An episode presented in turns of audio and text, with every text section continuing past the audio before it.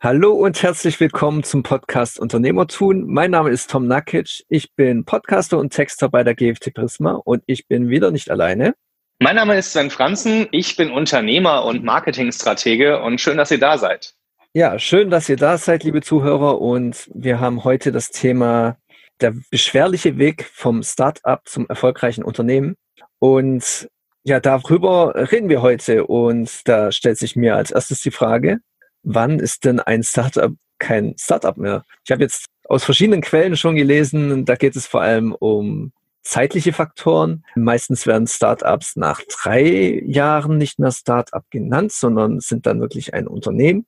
Und andere wiederum haben eine Verlängerung dieser Frist. Das heißt, dann nach fünf Jahren werden die erst Unternehmen genannt. Wie kommt denn dieser diese Messung zustande und was verstehst du denn darunter, Sven, wann denn ein Start-up dann wirklich ein gestandenes Unternehmen ist? Ja, das ist tatsächlich eine interessante Definition und vor allem eine interessante Frage, weil auch das habe ich mich immer wieder gefragt, weil auch inzwischen Mittelständler oder größere Unternehmen, die mich auch in meinem Unternehmen dann anfragen um strategischen Marketingrat, äh, tatsächlich äh, sagen, ja, wir, wir haben ein Startup in unserem Unternehmen gegründet und ich das immer so ein bisschen befremdlich fand, weil ich natürlich sagte, also es ist doch eigentlich ein Mittelständler, die haben irgendwie 250 Mitarbeiter und sagen jetzt, sie haben ein Startup im Unternehmen, was ist das denn jetzt? Okay. Und äh, habe dann mich auch immer mal damit beschäftigt. Also meine persönliche Ansicht ist eigentlich, ein Startup ist ja eigentlich, dass man startet, dass man Gründer ist, dass man was Neues, Innovatives ins Leben ruft, dass man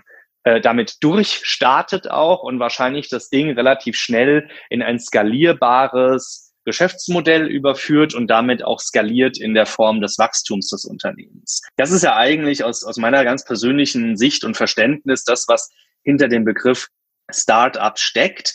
Und dann habe ich natürlich eine gewisse Zeit, in der ich auch ein Startup bin oder sein darf. Für mich persönlich glaube ich, ist es einmal zeitlich wie auch natürlich nach Erfolg begrenzbar sozusagen. Das heißt, ich würde sagen, in dem Moment, wo man wirklich durchgestartet ist und hat dann so eine Art Break-Even-Point erreicht, hat Gewinne geschrieben, hat vielleicht auch statt jetzt irgendwie ein Kernteam von drei Gründern oder auch ein paar Werkstudenten, so mit fünf Leuten, vielleicht wirklich dann irgendwie sieben oder zehn Leute fest angestellt, dann ist man eigentlich ein ernstzunehmendes Unternehmen in dem Moment, wo man das zwei, drei Jahre auch durchhält. Das heißt, ich glaube, es geht einmal, welche Erfolge erreiche ich, ja, Angestelltenzahl, Gewinne, äh, Profitabilität und wie lange halte ich das jetzt mit diesem Erfolg auch schon durch? Ich glaube, diese zwei Faktoren zusammengenommen bilden dann irgendwann so eine zeitlich und inhaltliche im Kontext stehende Grenze, wo ein Startup kein Startup mehr ist, sondern sich etabliert hat und damit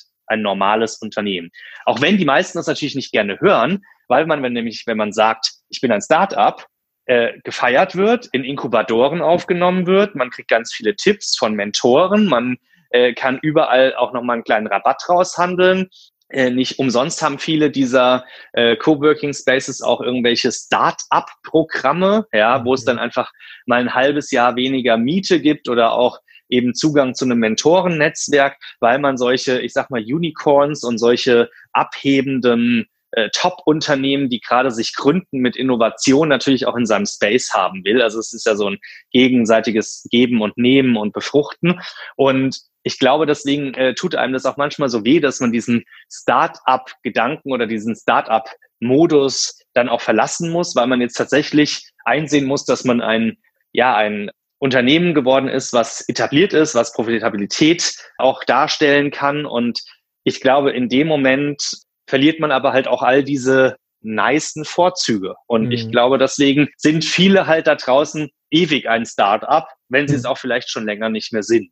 Deswegen glaube ich, gibt es auch keine richtige Definition und jeder sieht das für sich persönlich so ein bisschen anders, ja, weil man einfach da tatsächlich, ja, inhaltlich glaube ich, sich nicht so einig ist, wann ist eigentlich ein Startup ein Startup oder kein Startup mehr.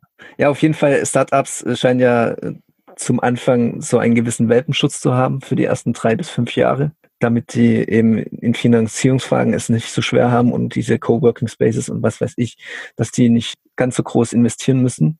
Äh, welche Kriterien müssen Startups aber generell erfüllen, um auf lange Sicht zu diesen erfolgreichen Unternehmen zu werden?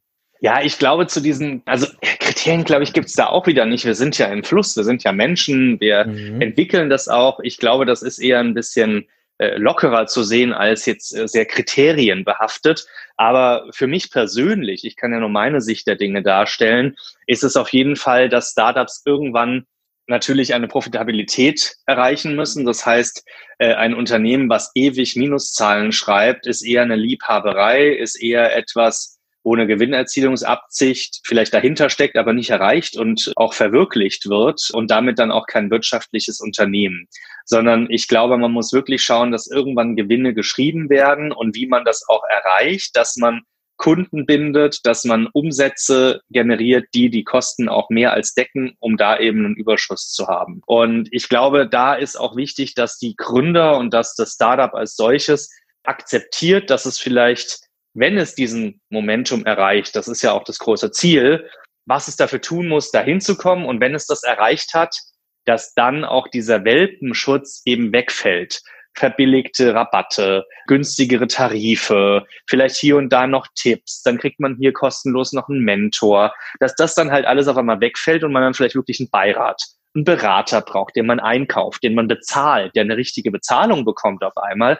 Ja, und ich glaube, das ist etwas, was ein wichtiger Schritt ist, das zu akzeptieren. Und wenn ein Unternehmen, also ein Startup quasi, das in der Entwicklung so durchgemacht hat, profitabel ist und dann auch versteht, akzeptiert und diesen Schritt auch geht, Preise am Markt normal zu zahlen und sich auch nicht mehr als Startup zu betiteln und selbst zu bezeichnen, sondern wirklich dann zu sagen, jetzt sind wir tatsächlich ausgewachsen. Wir sind keine Welpen mehr. Wir sind jetzt aus dem Nest herausgefallen und können für uns selbst sorgen. Das ist ja auch was, wo man stolz drauf sein kann. Das ist ja was Besonderes. Man hat ja richtig was geschaffen und auch was wirtschaftlich erreicht. Dass man das auch wirklich dann ausspricht, auch öffentlich in der Kommunikation diese Thematik Startup zurückfährt oder rausnimmt, um einfach an der Stelle auch wirklich dann mit Stolz das gestandene Unternehmen zu sein. Das sind, glaube ich, so für mich die Momente oder das Momentum, an dem das der Fall ist.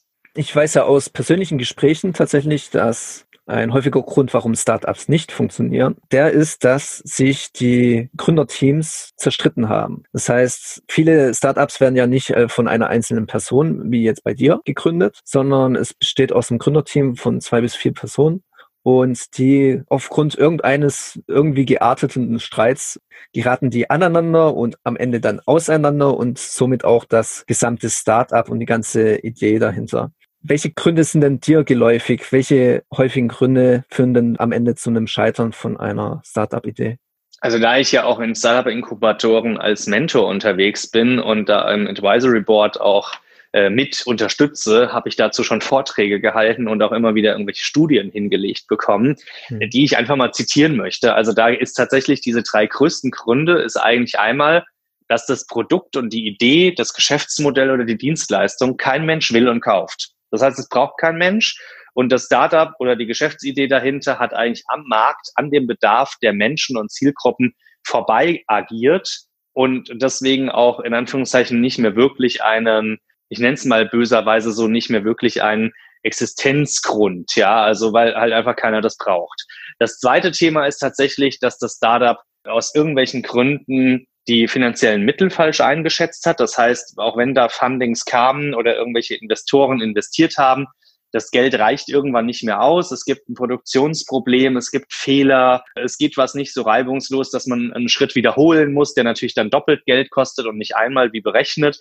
Und dadurch reicht das Budget einfach nicht aus und äh, die Gelder gehen zur Neige. Investoren, dieselbigen oder auch andere und Dritte, wollen nicht noch einmal investieren, und dann steht man da und kann quasi das Ding jetzt nicht zu Ende führen. Ja. Und der dritte Grund ist tatsächlich, wie du schon gesagt hast, dass die Teams sich nicht mehr verstehen und auseinandergehen. Da du das Beispiel ja schon gebracht hast, kann man da ja nochmal anknüpfen. Also in den Inkubatoren, wo ich auch als Advisor und Mentor mit äh, im Boot bin und auch Teams immer wieder unterstütze und einfach sehe, wie das läuft, läuft glücklicherweise ziemlich viel gut. Das heißt, die Teams sind alle relativ glücklich und bleiben auch langfristig eigentlich zusammen. Ich habe aber Trennungen natürlich schon miterlebt und diese Trennungen beruhen meistens darauf, dass wir ja Menschen sind mhm. und dass die zwei, drei, vier Gründer im Team sich unterschiedlich schnell weiterentwickeln in ihrer Persönlichkeit, in der wirklich eigenen Persönlichkeitsentwicklung, in ihrem Ansehen oder in ihrem Anschauen auf die Wirtschaft und auf unternehmerisches Handeln, in Bezug auf ihre Werte. Das sind eigentlich so die häufigsten Gründe, warum man sich unterschiedlich entwickelt. Ja. Und dann sagt man irgendwann, wir sind hier nicht mehr auf einer Wellenlänge. Im Privatsektor würde man sagen, wir haben uns auseinandergelebt. Hm. Und äh, dann sagt man, ja, also hier muss jetzt irgendwie was äh, stattfinden. Meistens gibt's dann einen, der den Lead übernimmt, der ist irgendwie unternehmerisch am meisten vorangegangen, der hat ein großes Netzwerk und der sagt, ich mache jetzt die Firma weiter, ich kaufe euch da raus oder ich möchte nicht mehr, dass ihr das weiter mit mir macht. Das ist so einer der typischen Fälle. Oder eben auch der typische Emotions-Persönlichkeitsfall, dass einer der Gründer sagt, ich habe jetzt geheiratet, Familie gegründet, kriege ein Kind oder will mich komplett anders orientieren, was ganz anderes machen und geht aus dem Team raus dann ist es zwar seine freie Entscheidung, aber auch dann kommt es zu einer Trennung und zu einem Scheitern des Startups kommt es gegebenenfalls dann, wenn dieser eine eine wichtige Rolle eingenommen hat. Oder das Team so aufgestellt ist, dass jeder der Gründer eine wichtige Rolle hat. Der eine macht Sales, Vertrieb, Marketing, Verkauf und Admin. Ist ja häufig so die Aufteilung, dass das einer kann. Mhm. Der andere kann das Inhaltliche, die App programmieren, weil er Entwickler ist oder das Geschäftsmodell vorantreiben. Und der dritte ist dann vielleicht noch für einen anderen Bereich zuständig. Und jetzt kann man vielleicht einen dieser Gründer austauschen oder vielleicht einen gewissen Teil kann man auch an Virtual Personal Assistance delegieren, zum Beispiel Buchhaltung oder Admin-Sachen. Aber wenn ihr, wenn es Startup als Zweck eine App hat und mir der Entwickler abhanden kommt, dann habe ich erstmal ein Riesenloch in meinem Portfolio und muss überlegen, kann ich jetzt einen neuen einstellen, kann ich mir das leisten? Finde ich einen neuen, der mitgründen würde und umsonst arbeitet, was sehr schwierig wird? Oder kann ich mir eine Agentur leisten, die quasi dann eine Art Softwareagentur ist und das Ganze für mich entwickelt, diese App? Und ich glaube, das sind so die Dreh- und Angelpunkte, wo man sehr wichtig und sehr stark nachschauen muss, wie wichtig ist jetzt eigentlich der einzelne im Gründerteam und wer fällt mir jetzt gerade weg, weil er vielleicht auch eine persönliche Entscheidung trifft. Aus gesundheitlichen Gründen, familiären Gründen, will sich umentscheiden, will sich umorientieren. Da gibt es ja so viele Möglichkeiten und Gründe und dass man da wirklich gucken muss, was reißt das für ein Loch in das Gründerteam oder auch in die, ich sag mal, in die Kompetenzen, die dann in diesem Team und in einem Startup noch vorhanden sind. Ja. Und das sind eigentlich, glaube ich, so die möglichen häufigsten Fälle, die auftreten, dass ein Startup dann daran scheitert. Ja, woran es auch scheitern kann, wahrscheinlich, wenn die Visionen, wenn die Ziele, wenn die Missionen einfach, die Zukunftsvisionen auseinandergehen und nicht mehr deckungsgleich sind. Vielleicht will der eine schneller wachsen, will das Unternehmen schneller voranschreiten lassen, während die anderen eher für ein langfristiges Projekt stehen und ein gesundes Wachstum. Wobei, da müssen wir natürlich auch bereden, was heißt ein gesundes Wachstum? Jetzt ist mir auch wieder eingefallen, äh, was ich eingangs nochmal erwähnen wollte, was du gesagt hast, und zwar die Skalierbarkeit, was ja auch ein wichtiger Erfolgsfaktor ist. Diese Skalierbarkeit heißt ja nicht immer gleich höher, schneller, weiter, und zwar so schnell wie möglich, sondern um ein Unternehmen oder ein Start-up in dieses Unternehmen reinzuführen, in ein erfolgreiches, langfristiges, muss es ja ein gesundes Wachstum sein. Wie gelingt denn sowas? Das ist eine gute Frage. Also ich glaube, es ist auch wieder eine Definitions- und eine Persönlichkeitssache. Also prinzipiell definiere ich für mich erstmal, dass gesundes Wachstum oder Wachstum als solches ist, dass meine Zahl profitabel ist, also ich mache keinen Verlust, ja. dass meine Zahl vom äh, Vorjahr verglichen mit dem diesjährigen Jahr höher ist. Und das Dritte ist, glaube ich, dass man stetig gesund wächst. Also dieser gesunde Faktor da drin ist, glaube ich, wozu sind wir als Startup-Team, als Gründerteam, ich als Unternehmer oder auch mein Team und meine Mitarbeiter, wozu sind wir eigentlich natürlicherweise mit unseren Fähigkeiten fähig? Mhm. Heißt konkret, ich kann natürlich super im Sales und Marketing Gas geben und habe jetzt Milliarden Aufträge gewonnen. Jetzt kriege ich die aber nicht mehr abgearbeitet oder nur, wenn eben meine ganzen Mitarbeiter und mein Team rund um die Uhr arbeiten und nicht mehr schlafen. Dass man essen und schlafen muss, ist ja irgendwie logisch und dass das auch nicht gesund ist, wenn man es nicht tut, ist auch logisch. Ja. Das heißt, an der Stelle haben wir tatsächlich dann ein ungesundes Wachstum. Und es wird dahingehend wahrscheinlich noch ungesünder, weil man vielleicht sogar nicht nur sich körperlich und vom Team her menschlich kaputt macht, weil man eben keine Zeit mehr für private Dinge hat, nicht mehr schläft, nicht mehr isst. Ich übertreibe jetzt, wie du merkst, ja. Sondern, dass man auch möglicherweise den Bedarfen und Anforderungen der Kunden gar nicht gerecht wird, und dann eben die Kunden sagen, also ganz ehrlich, das war jetzt echt Mist, was ihr hier gemacht habt. Äh, wir sind nicht zufrieden mit euch, wir zahlen die Rechnung nicht. Oder wir empfehlen euch nicht weiter oder wir beauftragen euch nicht nochmal. Und auch das stoppt ja das Wachstum dann wieder. Das heißt, ich glaube, gerade dieser Faktor gesundes Wachstum und nicht immer nur höher, schneller, weiter, wie du es auch schon erwähnt hast, bedeutet, dass man regelmäßig überprüft, sind wir noch in der Lage, alle Aufträge so abzuarbeiten? Ist das finanziell profitabel für uns? Sind unsere Kunden glücklich und zufrieden mit unserer Leistung? Und ich glaube, das sind die grundlegenden Pfeiler, die gesundes Wachstum erfolgreich und unterstützenswert machen. Ja, und du hast es ja gesagt, es darf auf keinen Fall so weit führen, dass psychisch oder körperlich äh, die Gesundheit angegriffen wird oder in Mitleidenschaft gezogen wird. Ja.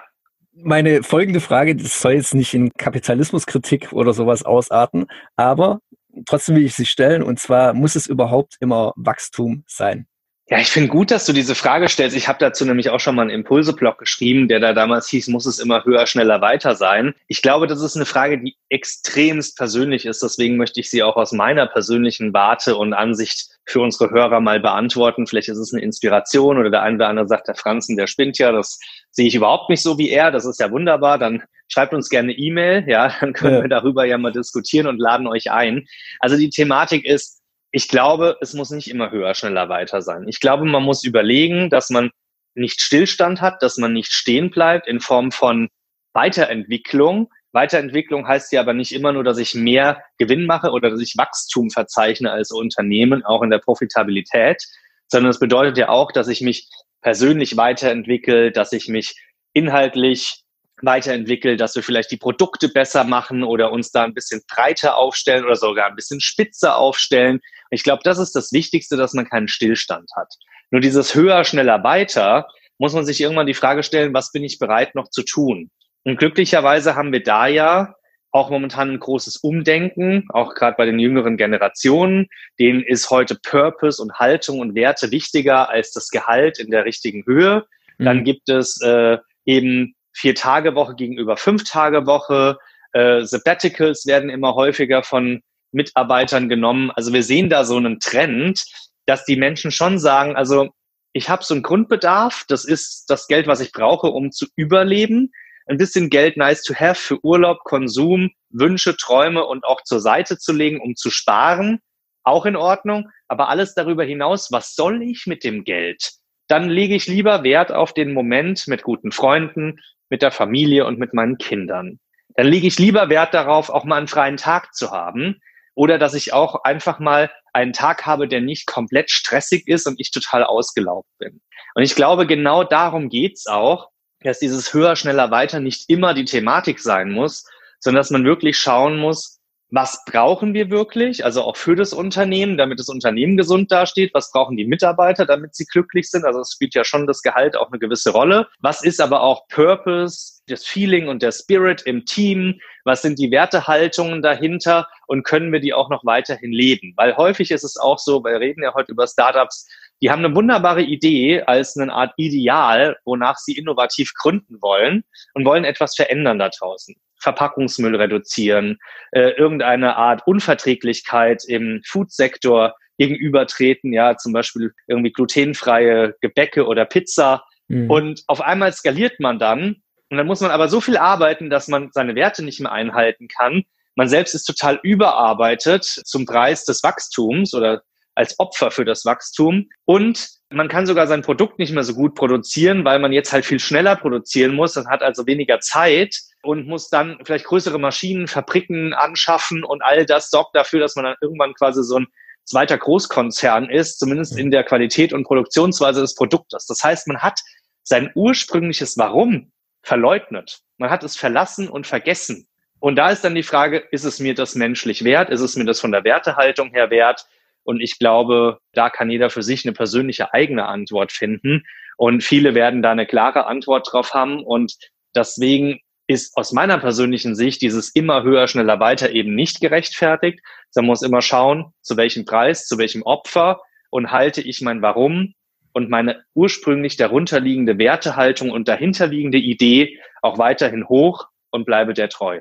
Ja, da geht es ja auch schon fast ins Philosophische. Wenn ich mit einem Produkt zwar in der Welt äh, etwas Gutes geschaffen habe, aber das dafür einen Preis zahle, dass ich selber darunter zu leiden habe als Unternehmer und Start-Upper, dann muss man sich die Frage stellen, ob es das überhaupt wert ist. Ja, und mit dieser Frage können wir ja unsere Zuhörer verabschieden.